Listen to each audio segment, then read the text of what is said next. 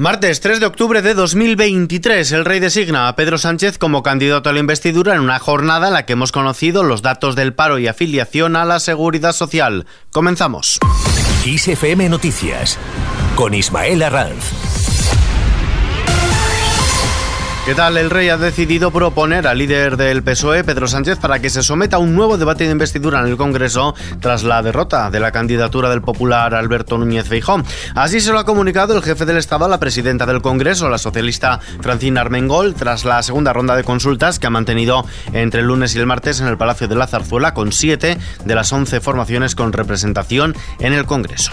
De acuerdo con lo establecido en el artículo 99.1 de la Constitución, tras celebrar consultas con los representantes designados por los grupos políticos con representación parlamentaria, vengo a proponer al excelentísimo señor don Pedro Sánchez Pérez Castejón como candidato a la presidencia del Gobierno, lo que comunico para que se formule al Congreso de los Diputados la propuesta, la oportuna propuesta. Palacio de la Cerzuela, 3 de octubre de 2023.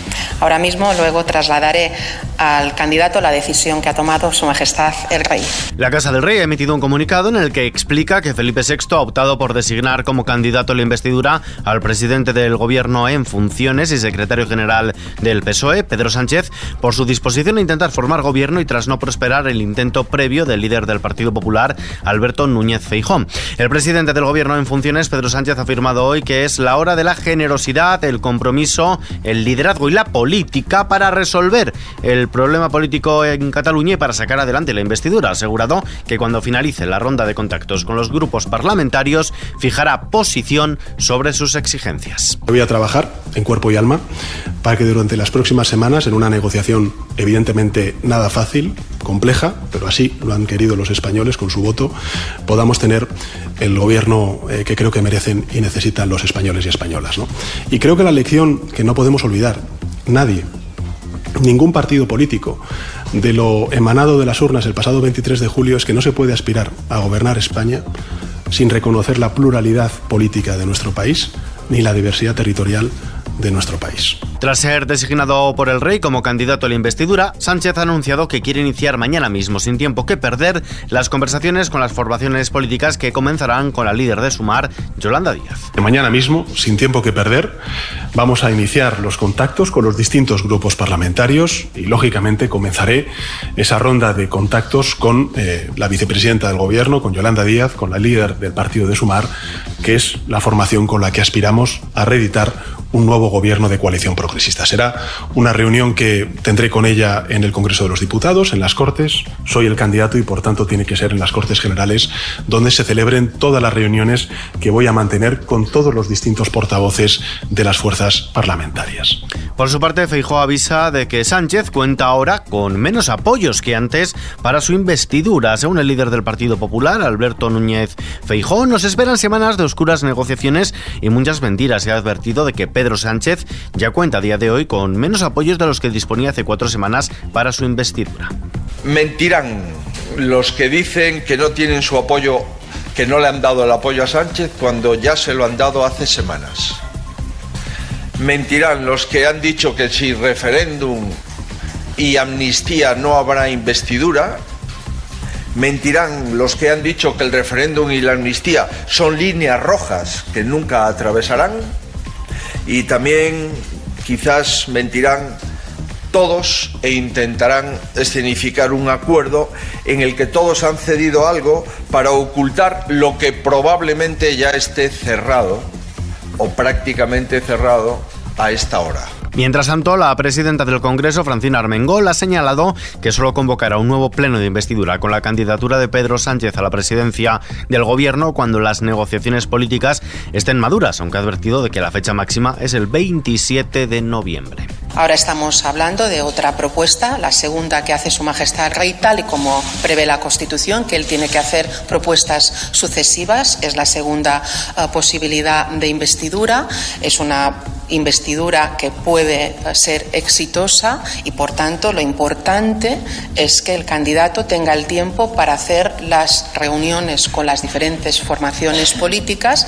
Mi sentido común me dice que en el momento que la situación esté suficientemente madura para ir al debate de investidura, convocaremos el Pleno de la forma eh, más urgente posible. Y de cara a las negociaciones para formar gobierno, el PSOE busca pactar en un mismo paquete la investidura de Sánchez y los presupuestos para el año que viene. La ministra de Hacienda y Función Pública en Funciones y vicesecretaria general del PSOE, María Jesús Montero, ha afirmado que en las negociaciones para la investidura del presidente del gobierno en funciones, Pedro Sánchez, están hablando de las cuestiones que afectan al momento concreto de la investidura, pero también de otros asuntos que afectan a la gobernabilidad de los próximos cuatro años, como son, por ejemplo, los presupuestos generales para 2024. Contamos con tener cuentas nuevas para el año 2024, pero tienen que ocurrir todavía una serie de elementos que no son menores. Así lo ha afirmado en la rueda de prensa posterior al Consejo de Ministros de este martes, que ha aprobado un acuerdo para subir el salario de todos los empleados públicos hasta un 0,5% adicional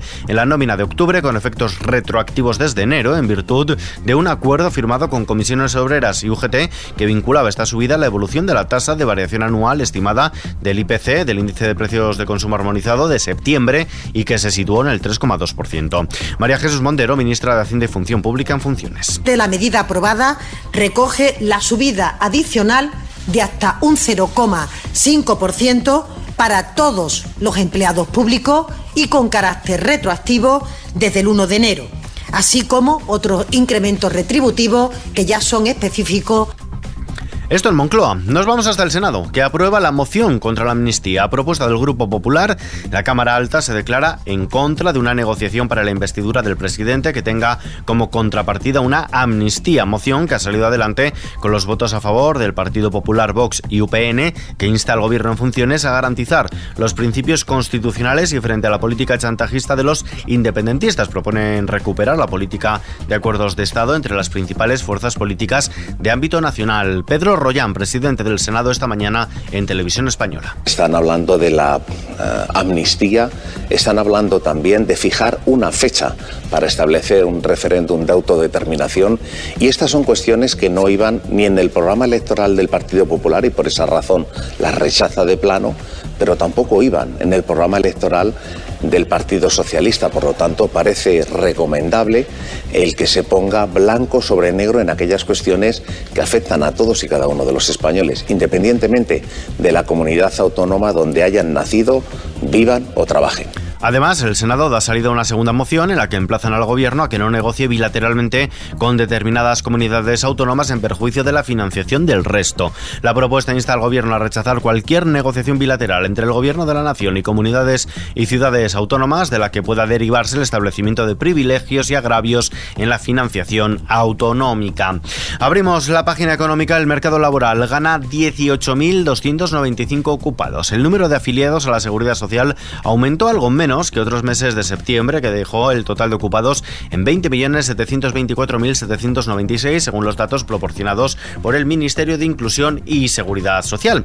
El número de desempleados también aumentó, lo hizo en 19.768 personas, lo hizo en línea con la evolución de otros meses de septiembre, hasta dejar el total de parados en 2.722.468. Son reflejo del fin de los meses más fuertes de la temporada turística y de la habitual inscripción de muchos jóvenes como demandantes de empleo en este mes, tal y como revelan los datos publicados hoy por el Ministerio de Trabajo. En la bolsa, el IBEX 35 ha bajado este martes el 1,65%, ha perdido el nivel de los 9.200 puntos, afectada por la caída de las plazas internacionales ante la posibilidad de nuevas subidas de tipos de interés en Estados Unidos. El IBEX 35, de cuyos componentes solo han subido dos valores, retrocede hasta los 9.165 puntos. En el año todavía gana el 11,35%. El euro también se desploma, se cambia por un dólar con 4 centavos. Desplegamos ahora el mapa del tiempo.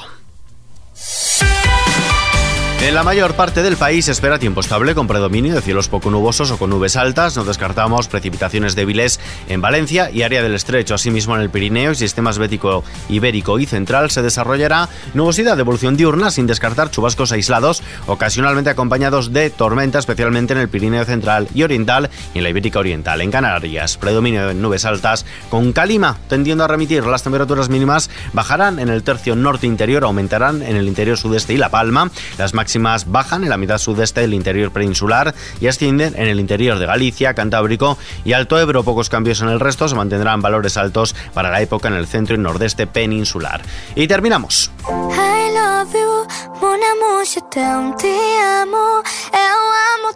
tantas formas de decirte quiero y gritarlas por el mundo. Radio Televisión Española ha presentado este martes Love You, la jovial canción que la valenciana Sandra Valero interpretará en representación de España el próximo día 26 de noviembre en la ciudad francesa de Niza, en la vigésimo primera edición de Eurovisión Junior, la versión infantil del popular festival de la canción europea. El tema, ya colgado en la web del ente público, ha sido compuesto por Luis Ramiro, Alejandro Martínez, Diego Cantero y David Parejo, quien ha ejercido también como productor de este corte que en su estribillo juega a enumerar en varios idiomas las muchas formas que hay por todo el mundo de decir te quiero.